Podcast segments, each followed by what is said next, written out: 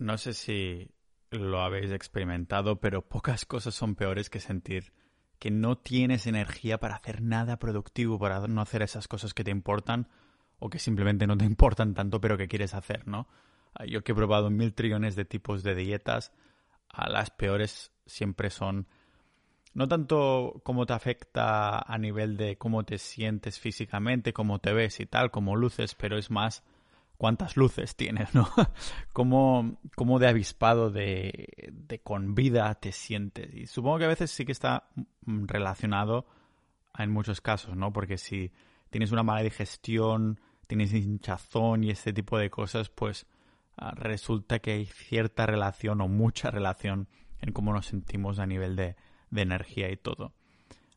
Porque es una de las peores sensaciones, ¿no? Esa niebla, niebla mental que no, que no te puedes concentrar, esa fatiga y la frustración que he sentido esos días en los que he experimentado con ciertas comidas y que no me han no me, no me he sentido el mejor yo por culpa de, de los niveles de energía es una maldita patada en el culo. Imagina que te levantas por la mañana y que estás ahí listo para petarlo, para ser la hostia de productivo.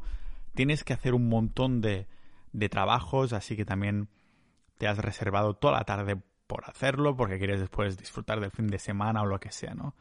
Has elegido el lugar silencioso perfecto y has descargado una lista de reproducción de música lo-fi para concentrarte. Estás listo para ponerte a trabajar porque por la noche vas a salir después o quieres reservártelo, como digo, para el fin de semana y si terminas todo el trabajo no te vas a sentir culpable. Y terminas de comer, te preparas un café te, sientas y de pronto te golpea el food coma, ¿no? El, coma alimenticio, eso de que te viene la ñoña, como si te dieras contra un muro de, de ladrillos. Decides beberte un café, pero no parece que, que, haga nada. Te pasas el resto de la tarde ahí leyendo una y otra vez el mismo párrafo sin, sin que se te quede, sin que sepas muy bien qué has leído o preguntándote cómo coño lo haces para no avanzar y después de intentar concentrarte durante un buen rato decides descansar la vista unos cuantos minutos, ah, pero en el fondo sabes que no te vas a volver a poner a trabajar, que tu productividad ha pasado a ser una mierda y que seguramente te terminarás echando una siesta que no va a ser una siesta de verdad, no va a ser de 20 o 30 minutos, sino que vas a dormir dos o tres horas porque te sientes hecho una mierda. Este escenario es muy habitual, ¿vale? Con síntomas como la dificultad de concentración, la falta de foco, ¿no? Y la, la fatiga o la niebla mental. El primer instinto será pensar que es algo que tiene que ver con, con el cerebro. Pero en verdad, nuestro amigo húmedo es solo la mitad del problema. La otra mitad es nuestro segundo cerebro, el sistema digestivo. Hoy vamos a hablar de por qué los carbohidratos nos están jodiendo la vida aquí en el podcast multidisciplinar de Pau Ninja.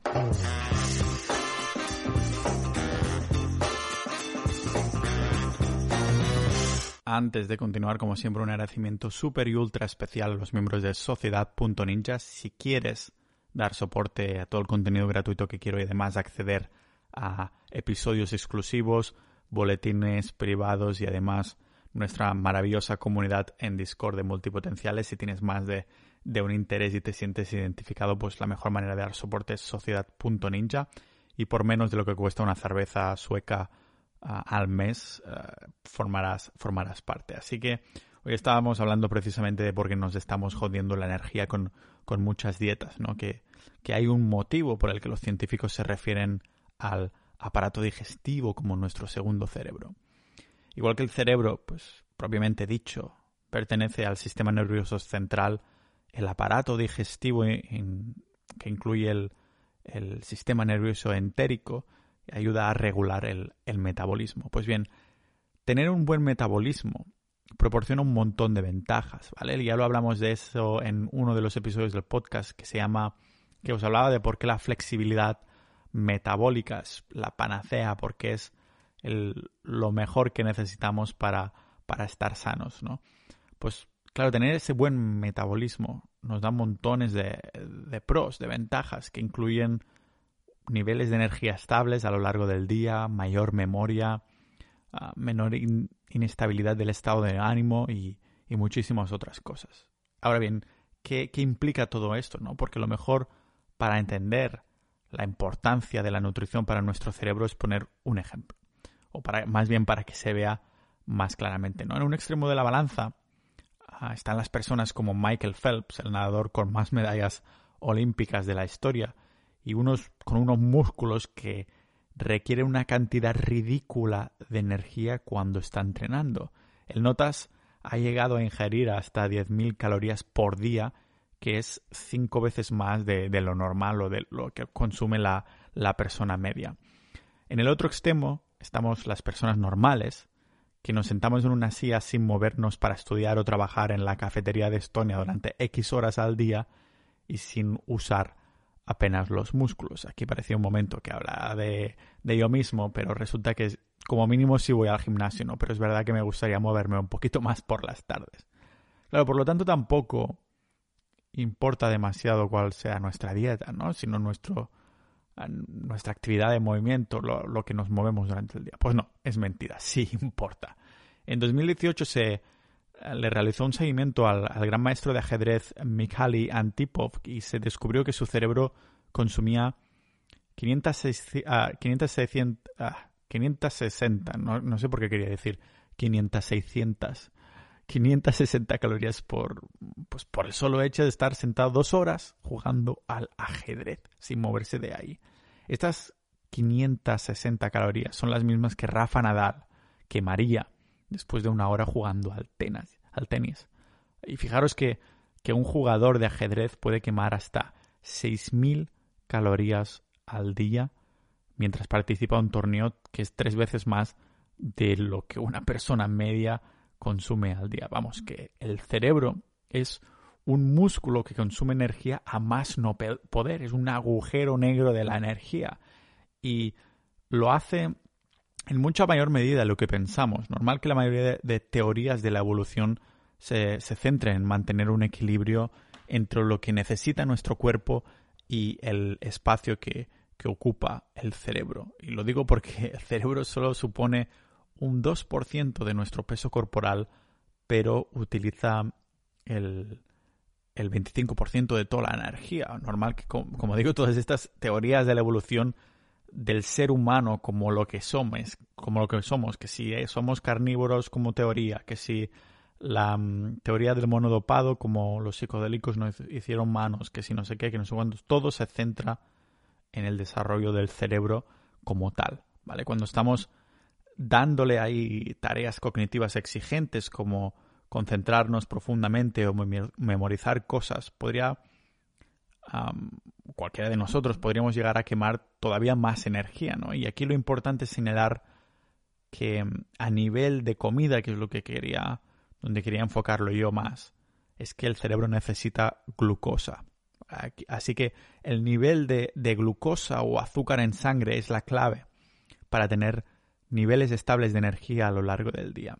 Unos niveles de glucosa que deben ser lo más estables posibles durante el día, remarco, ¿vale? En este sentido hay estudios que demuestran que las variaciones que son muy grandes en los niveles de glucosa tienen como correlación con la fatiga. ¿Y qué significa esto? Pues que cuando nuestros niveles de azúcar en sangre bajan demasiado, nuestro cerebro no tiene suficiente combustible y nos sentiremos con una fatiga que flipas.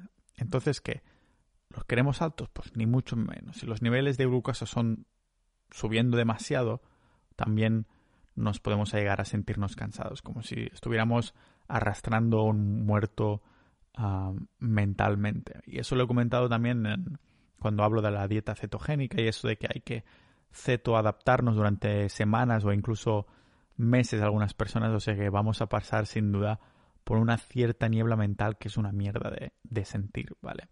En el mercado es verdad para los más frikis que existen un, unos monitores de, glucosa que, puedes llevar ahí puestos de forma permanente y que te permitan hacer un seguimiento de los niveles de azúcar en, en sangre desde el móvil. Te conectas ahí con, con Bluetooth y ya está, que además son como unos circulitos que tienen una aguja y te lo pones ahí y me da un poquito de cosa ahí ponértelo de buenas a primeras, pero bueno, ah, te lo pones y ya está hecho, ¿no? Y después tienes pues ahí controlarlo. Eso para los diabéticos es casi una necesidad, pero también para las personas muy frikis que se quieren controlar absolutamente todo lo que están mirando en cuanto a salud, cómo les afectan ciertas comidas y cosas así. Así que bueno, me parece una herramienta ah, más que no interesante para ver cómo nos afectan estos ciertos alimentos y que está muy relacionada con este coma alimentario, ese food coma que comentaba al principio.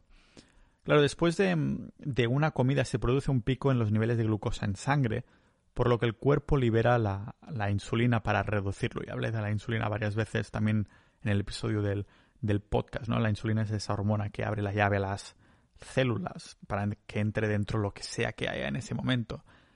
Y claro, la cosa aquí es que el organismo tiende a compensar en exceso esa situación de cuando hay un pico de glucosa, entonces libera insulina. Lo, termina compensando en exceso, por lo que podrías terminar ahí con niveles de glucosa inferiores a los que se tenían antes de la comida. Es lo que se conoce como hipoglucemia reactiva.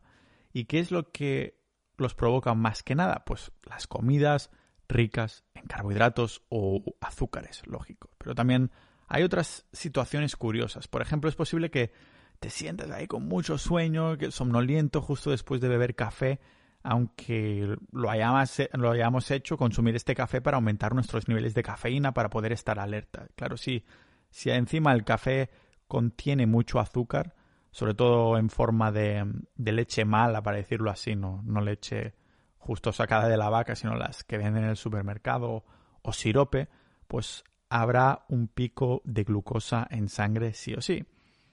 Claro, vamos a, tener que decir adiós a los, a los picos y caídas bruscas de los niveles de azúcar en sangre, ¿no? Porque hay una desincronización aquí. Por esto es importante tener en cuenta la, la composición de las comidas. No solo comer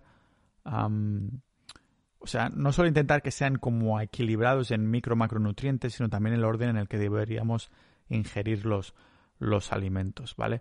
Una de las claves es que no podría ser muy buena idea meterse ahí carbohidratos sin nada más. Entiendo que algunos culturistas, por ejemplo, lo hacen con la idea de que la hormona de la insulina es anabólica, así que después de entreno, no sé qué, pues insulina para arriba, lo que sea pero yo estoy hablando más de el ciudadano medio, para decirlo así. Al fin y al cabo, los culturistas incluso se llegan a, inyectar insulina como tal, porque, porque son un poco gilipollas y, diabéticos, porque muchos terminan diabéticos precisamente por, por jugar así con las hormonas, ¿no?